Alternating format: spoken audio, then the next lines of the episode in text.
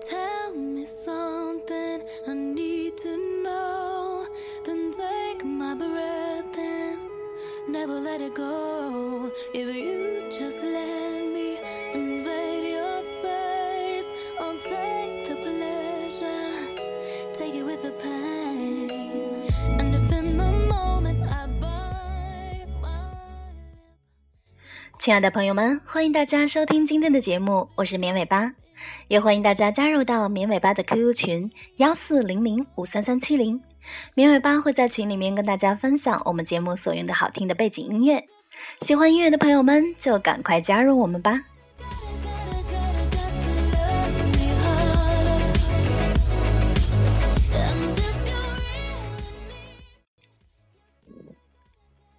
很多人都看过电影《中国合伙人》，而电影中黄晓明、邓超和佟大为三个人饰演的角色，在创业时期作为合伙人，也是遇到了很多的困难和矛盾。那么我们在创业的时候，到底需不需要合伙人？如果非要合伙人的话，应该找什么样的合伙人呢？我们今天就来讨论一下创业时合伙人的那些事儿。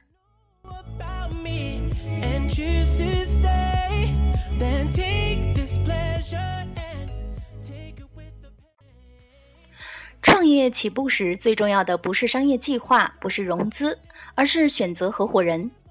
找合伙人是创业的第一个难关，因为合伙是处理人的问题。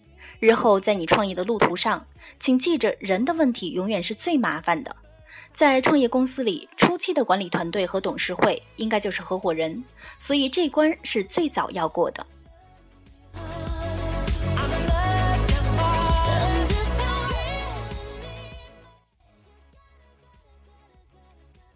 一定要合伙吗？其实也不一定。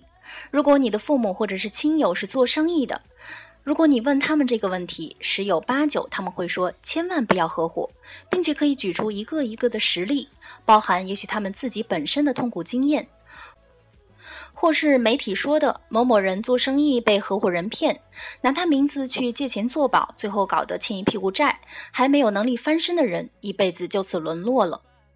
而实际上，做生意、开店、开公司、办医院、建房屋，最后合伙人吵翻，不止朋友做不成，变成仇人、对簿公堂也不会少的。吵架归根究底都是为了钱，因为赔钱会吵，赚钱会吵得更大。人毕竟是活在俗世中，能不被金钱诱惑，不为自身的利益，终究是极少数的人。而朋友变成仇人，是在创业的过程中最痛苦的部分，远比金钱的损失感更大。也有看过朋友开公司，被合伙人搞得吃不下也睡不着，还怕对方找黑道，合伙变成连朋友也做不成了，真是令人难过，是创业痛苦的根源之一。其实呢，没人说一个人不能开公司，所以合伙不是一定的。美国有的公司可以整个董事会、CEO、Secretary 通常都是同一个人，所以没人创业说一定要合伙。找不到合伙人也不是不创业的理由。创业你可以选择不合伙，好像人可以选择不结婚，这也没什么大不了的。但创业是打架，打群架赢的机会总是比自己一个人单打独斗要高。最重要的是，创业的路途艰难，也很寂寞。遇到问题有朋友可以讨论，或者是互相加油打气，是会有帮助的。合伙也是把饼做大的方法。如果合伙人同心协力，互补不足，其实是会有一加一大于二的效果的。同样的，刚创业合伙时一定是快快乐乐的，但是困难出现后，一次两次的大家还能够互相的体谅，一起来合作应对。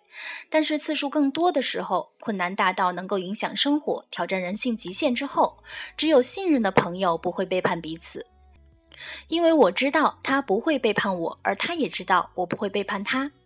其实困难相对的是大成功，赚大钱，也只有信任的朋友才不会忘了彼此的努力。因为我知道他不会忘了我，他也知道我不会忘了他。现在有的人找不到合伙人，就到网上去寻觅，或是到什么创业 party 去认识其他的创业热血志士，志同道合就一起创业吧。同志们，人的事情真的有那么简单吗？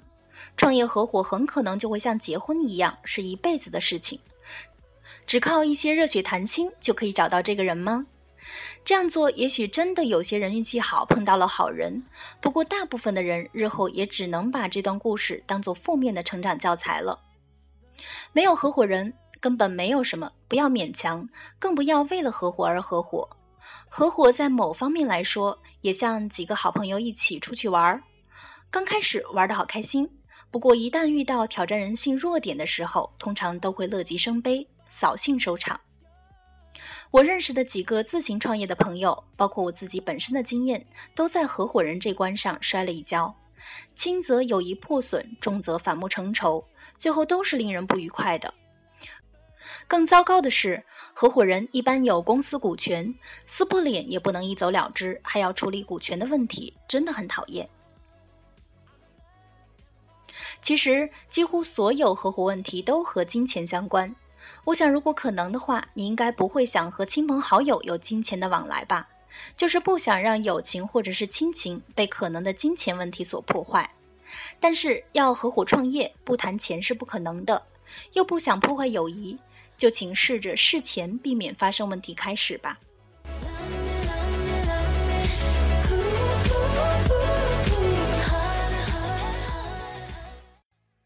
我们的建议呢是：第一点，不要和没有共事过的人合伙，尽量和曾经合作共事或者是一起生活一段时间的同学或者是朋友来合伙。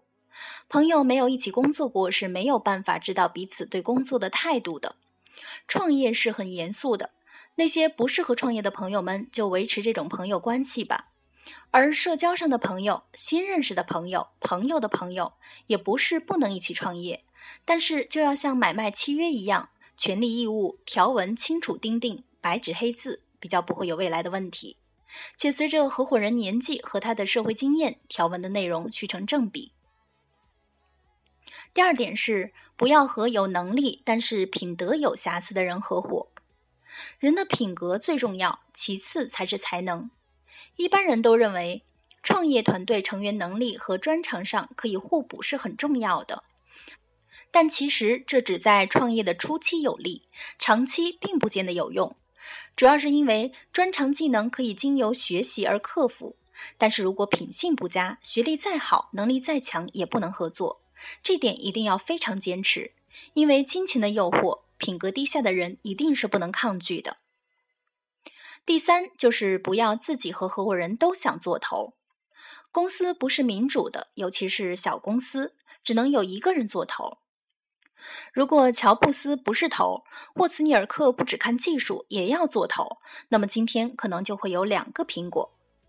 人的个性其实是很难改的，公司不是民主的，总要有一个人做头，其他合伙人要能配合才会好。第四点就是不要勉强，一定要两情相悦。合伙有一点像结婚，婚前觉得对方一点点的小毛病可以忍耐。可能还觉得可爱，然而婚后变成大问题，后悔要离婚。但是小孩一起生了，房子一起买了，怎么处理呢？合伙前如果有疑虑，一定要试着沟通，然后解决，千万不要顾及面子。只有用人不疑的信任，却没有疑人不用的怀疑态度。只想着对方的优点，忽略自己在乎的问题，一厢情愿，后面一旦遇到挫折，所有的问题都会爆发。第五点呢，就是不要有太多的人，三个人最多了，最好两个人就好。合伙人太多的创业公司通常都有以下两点的问题：第一，就是分不清创业者和投资者心态的不同。有些人其实只是想投资，低价入场，脚踏数条船，假装要一起打拼，但是借故拖延加入的时间，甚至还留在原公司上班，实际上他是在观望。除非这个人目前的工作是创业公司的不可或缺的成功因素，否则请他全心全意加入团队一起打拼吧。第二点就是分不清创业者和第一号员工的差别。有些人不适合创业，但是他是一个好员工，员工一样可以持有股票，但不适合成为核心团队，成为董事会的成员。如果在第一天就不能适才适用，公司未来发展必然会受到很多限制。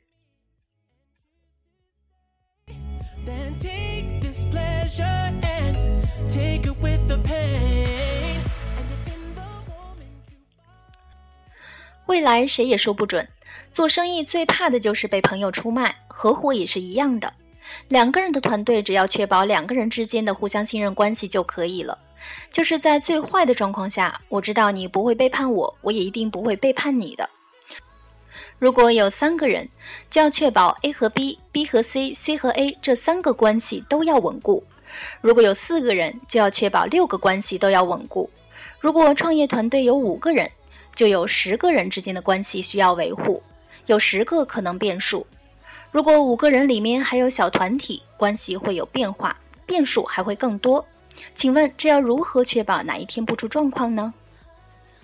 如果你目前帮人打工，一定碰到过或者是将会碰到过这个情况。明明你的学历能力都比较好，但是老板还是挑了一个各方面都不如你的人，只是在公司的时间远远多于你的人来升职。有的时候还真窝心。但是你有没有想过，这件事情其实和能力没有关系，上面的人信不信任你比较重要。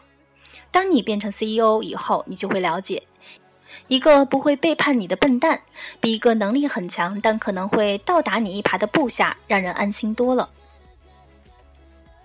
第六点就是不要思考，相信直觉。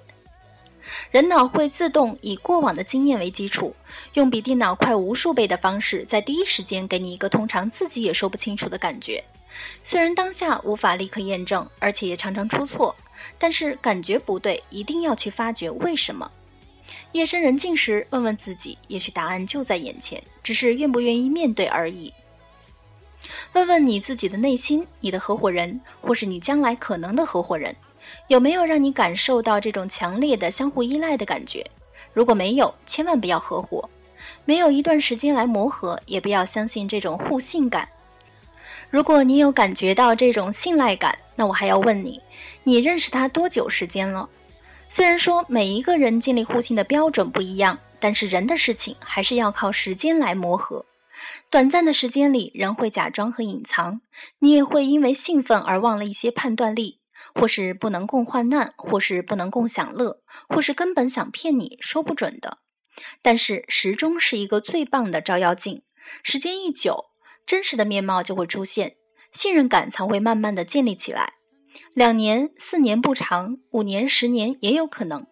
四年的大学同学，五年的同事，十年的好朋友，都是你合伙的候选人。除了以上这些，其他需要注意的还包括。创业团队不能兼职，这点是不能妥协的。正直的人品比什么能力或者是名校都更重要。不要和投资人合伙，尤其是早期风投。处理股票和钱的事，要事先规划好，建立一个符合人性的制度，否则股票发出去之后是收不回来的。做中间人协调浪费时间，对创业也没有帮助。早点把话说清楚，问题能解决就解决，不能解决就断，不要犹豫。不公平是表面原因，钱才是真格的。合伙人不等于免费员工，股权比钱贵多了。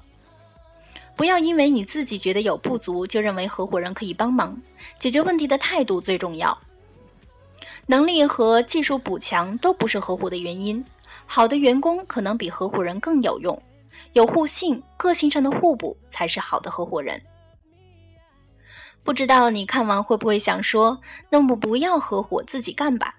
很可惜的是，根据历史数据，个人创业的失败率比多人一起高多了。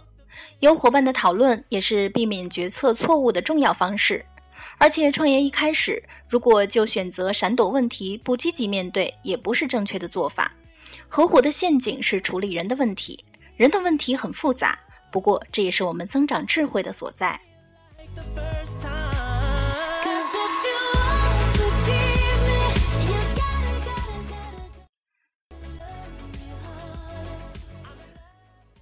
好的，那么以上就是我们今天节目的所有内容了，感谢大家的收听，明天见。